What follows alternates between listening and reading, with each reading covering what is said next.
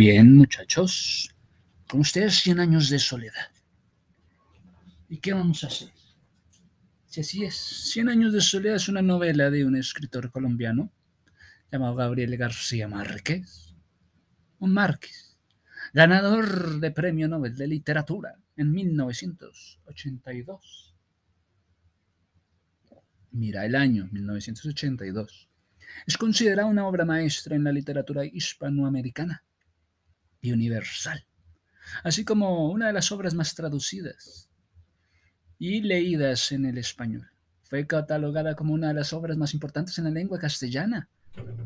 Durante el cuarto Congreso Internacional de la Lengua Española, celebrado en Cartagena de Indias en marzo del 2007. Ah, por favor. ¿Y qué? Fue incluida en una lista de 100 mejores novelas en español del siglo XX. El periódico El Español, El Mundo. En la lista de 100 libros del siglo XX del diario francés Le Monde. En los 100 mejores libros de todos los tiempos. ¿Sí? Según el Club de Libros Noruega. La primera edición de la novela fue publicada en Buenos Aires Primera edición, mira. En 1967. Oye, me está diciendo que la primera edición de la novela fue editada, editada, no, fue publicada en Buenos Aires. Primero en Buenos Aires en el año 67. Sí, por la editorial suramericana. Con una gran acogida por parte de la crítica y el público. Y tuvo una edición total de 8.000 ejemplares. Primera edición, 8.000 ejemplares, año 67. ¿Cómo va a ser? Hasta la fecha se han vendido más de 30 millones de ejemplares y ha sido traducida a 35 idiomas. ¿Y qué con ello? ¿Y qué con ello? Mira que la novela Cien años de soledad fue escrita por Gabriel García Márquez durante 18 meses entre el año 65 y 66 en la Ciudad de México.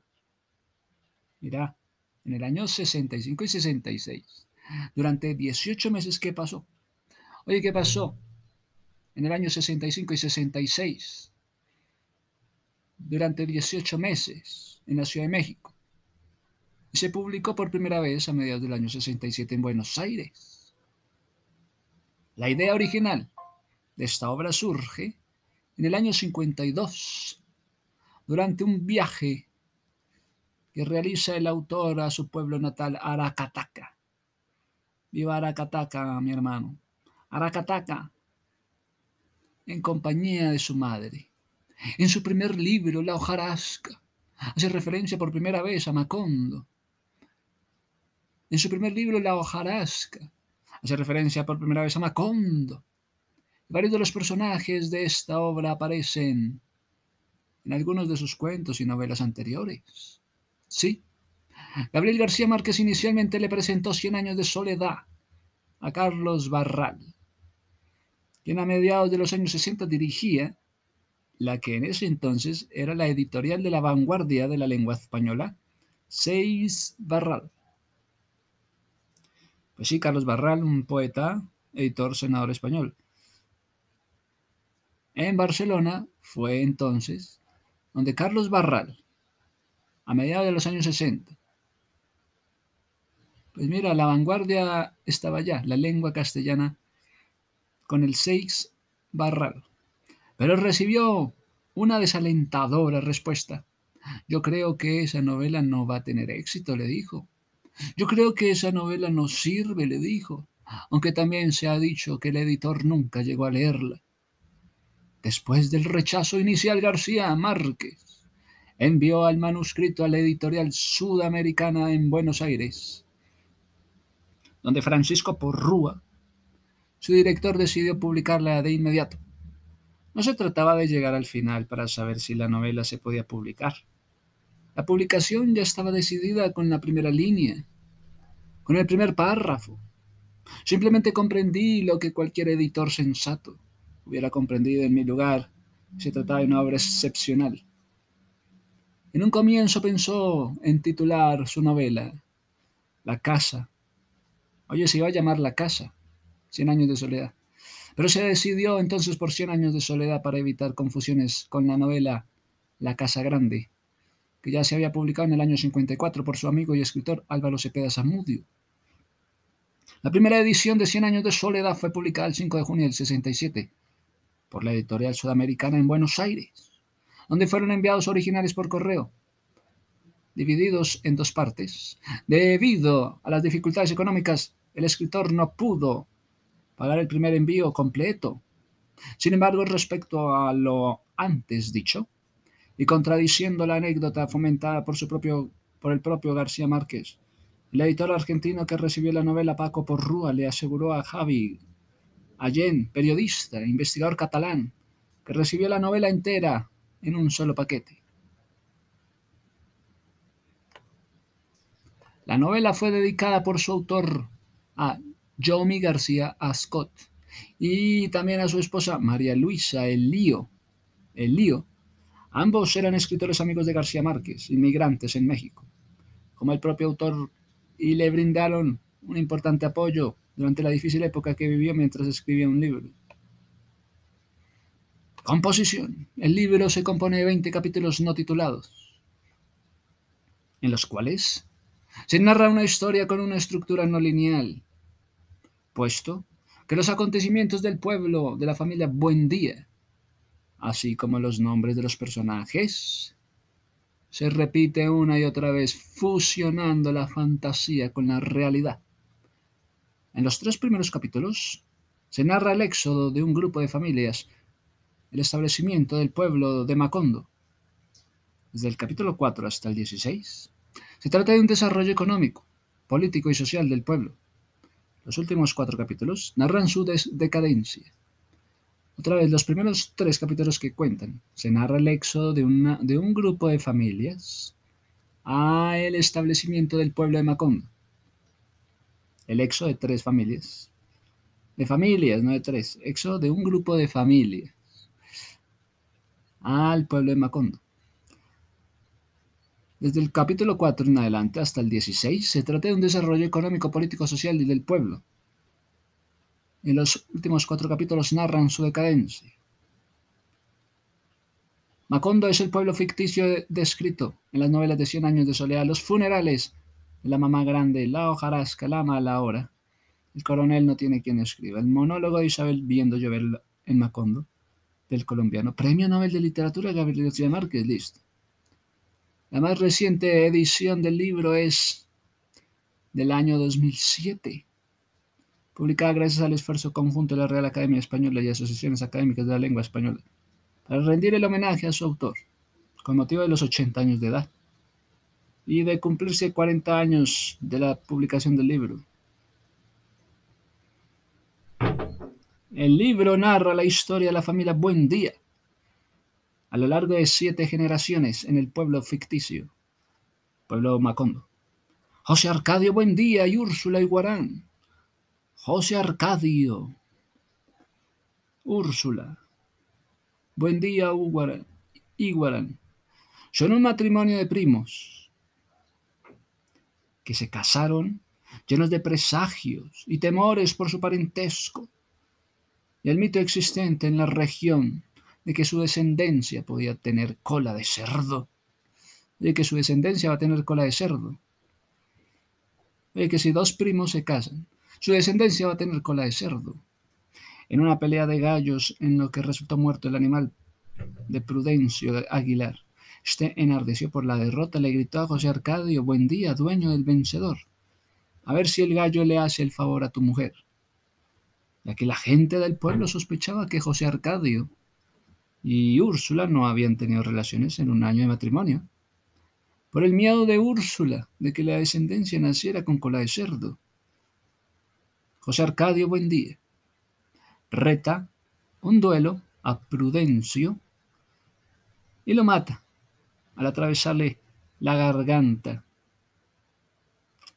con una lanza. A partir de entonces el fantasma de Prudencio lo atormenta apareciéndosele repetidas veces en su casa tratando de cerrar la herida mortal del tapón de esparto. A causa del acoso del fantasma de Aguilar, José Arcadio Buendía, Úrsula Iguarán, deciden irse a la sierra. En medio del camino, José Arcadio Buendía tiene un sueño en que se le aparece construcciones con paredes de espejo. Construcciones con paredes de espejo. Y preguntando su nombre, le responde, le responden, Macondo. ¿Cómo era la fachada de Macondo, según José Arcadio Buendía en su sueño? Pues que eran construcciones con paredes de espejo. Preguntando su nombre, le respondía Macondo. Así despierto del sueño decide detener la caravana, hacer un claro en la selva y habitar allí. Se fue a habitar a la selva. El pueblo es fundado por diversas familias dirigidas por José Arcadio Buendía. Ese pueblo está en la selva.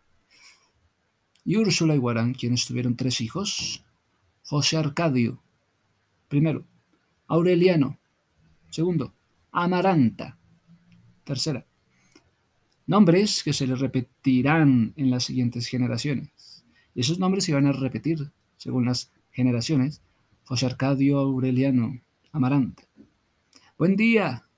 Se interesa en las novedades que tratan los gitanos al pueblo, teniendo una amistad especial con Melquiades, quien muere en variadas ocasiones y que serían fundamentales para el destino de la familia, y termina su vida atado al castaño, hasta donde llega el fantasma de su antiguo enemigo Prudencio Aguilar.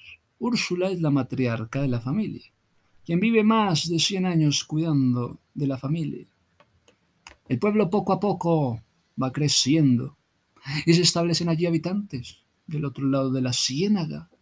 Con ello se incrementa la actividad comercial y la construcción de Macondo. Sí, con los pueblos, pueblo poco a poco va creciendo y se establecen allí habitantes del otro lado de la ciénaga. Inexplicablemente llega Rebeca, a quienes los Buen Día adoptan como hija. Por desgracia llegan también con ella la peste del insomnio y la peste del olvido causada por el insomnio. La pérdida de la memoria obliga a sus habitantes a crear un método para recordar todas las cosas. Y José Arcadio Buendía empieza a etiquetar todos los objetos para recordar sus nombres. No obstante, este método empieza a fallar cuando los personajes también olviden leer Ah, bueno, esa era la estrategia, ponerle etiqueta a los objetos. Y que cuando empiezan a perder, a olvidar leer. Un día regresa Melquiades de la muerte con una bebida que restablece la memoria. Y en agradecimiento es invitado a quedarse a vivir en la casa. Entonces el Melquiades, con una bebida restablece la memoria. ¿Y cómo no estar agradecido? Lo invitan a vivir a la casa. En esos momentos escribe un pergamino que solo podría ser descifrado años después. Cuando estalla la guerra civil, la población toma parte activa en el conflicto al enviar un ejército de resistencia dirigida al coronel. El pueblo envía una carta al coronel Aureliano Buendía Aureliano vendía el coronel a luchar contra el régimen conservador. Eran liberales contra los conservadores. En el pueblo, mientras tanto, Arcadio es designado por su tío, jefe militar y civil, y se transforma en un brutal dictador, que es fusilado cuando el conservadurismo retoma el poder. Wow, es, este Arcadio era nieto del fundador, era hijo de Pilar Ternera y José Arcadio. La guerra continúa y el coronel Aureliano se salva de morir varias oportunidades, hasta que fatigado de luchar sin sentido, arregla un tratado de paz, que durará hasta el fin de la novela. Después de que el tratado se firma, Aureliano se dispara en el pecho pero sobrevive. Posteriormente el coronel regresa a la casa, se aleja de la política, se dedica a fabricar pescadillos. de oro encerrados en su taller. Al terminar cierta cantidad volvía a fundir los pescaditos de oro, volviendo a empezar desde cero. El ciclo interminable. Aureliano Triste, uno de los 17 hijos del coronel Aureliano Buendía, instala una fábrica de hielo en Macondo, fábrica de hielo, uno de los 17 hijos de Aureliano. Deja a su hermano Aureliano Centeno al frente del negocio y se marcha del pueblo con la idea de traer el tren. Este mismo, que instaló la fábrica de hielo, este mismo se marcha del pueblo con la idea de traer el tren. Regresa al cabo de poco tiempo cumpliendo con su misión, la cual genera un gran desarrollo, ya que con el tren llegan también el telégrafo, gramófono y el cine. Entonces el pueblo se convirtió en un centro de actividad en la región, atrayendo a miles de personas de diversos lugares. Algunos extranjeros recién llegados empezaban a la plantación de banano cerca de Macondo. El pueblo prospera hasta el surgimiento de una huelga en la plantación bananera. Para acabar con ella se hace presente el ejército nacional. Los trabajadores que protestan son asesinados y arrojados al mar. Después de las masacres de los trabajadores del banano, el pueblo es asediado por las lluvias que se prolongan por cuatro años, once meses y dos días. Úrsula dice que espera el final de las lluvias para finalmente morir. Nace Aureliano Babilonia, el chino Aureliano Babilonia, el último miembro de la línea Buen Día. ¿Cuál era el último miembro de la línea Buen Día? Era Aureliano Babilonia. Cuando las lluvias terminan, Úrsula muere cuando las lluvias terminan, Úrsula muere, Macondo queda desolado. Inicialmente referido como Aureliano, buen día, hasta que más adelante descubre por los pergaminos de Melquiades que su apellido paterno es Babilonia. Oye, tu apellido es Babilonia.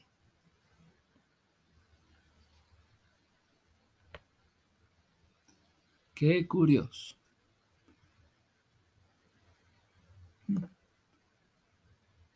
Bueno, veamos qué más. Seguimos. Sí, sigamos. Mm, la familia se ve reducida y en Macondo ya no se acuerdan de los buen día. Aureliano se dedica a descifrar los pergaminos de Melquiades en el laboratorio, hasta que regresa de Bruselas su tía Amaranta, Úrsula, con quien tiene un romance, romance con la tía, que viene de Bruselas. De este, Amaranta, Úrsula, queda embarazada y tiene un niño, que al nacer se descubre con cola de cerdo, el chino de cola de cerdo. Mira que era el matrimonio entre el sobrino y la tía. Ella muere desangrada después del parto. Aureliano Babilonia desesperado sale.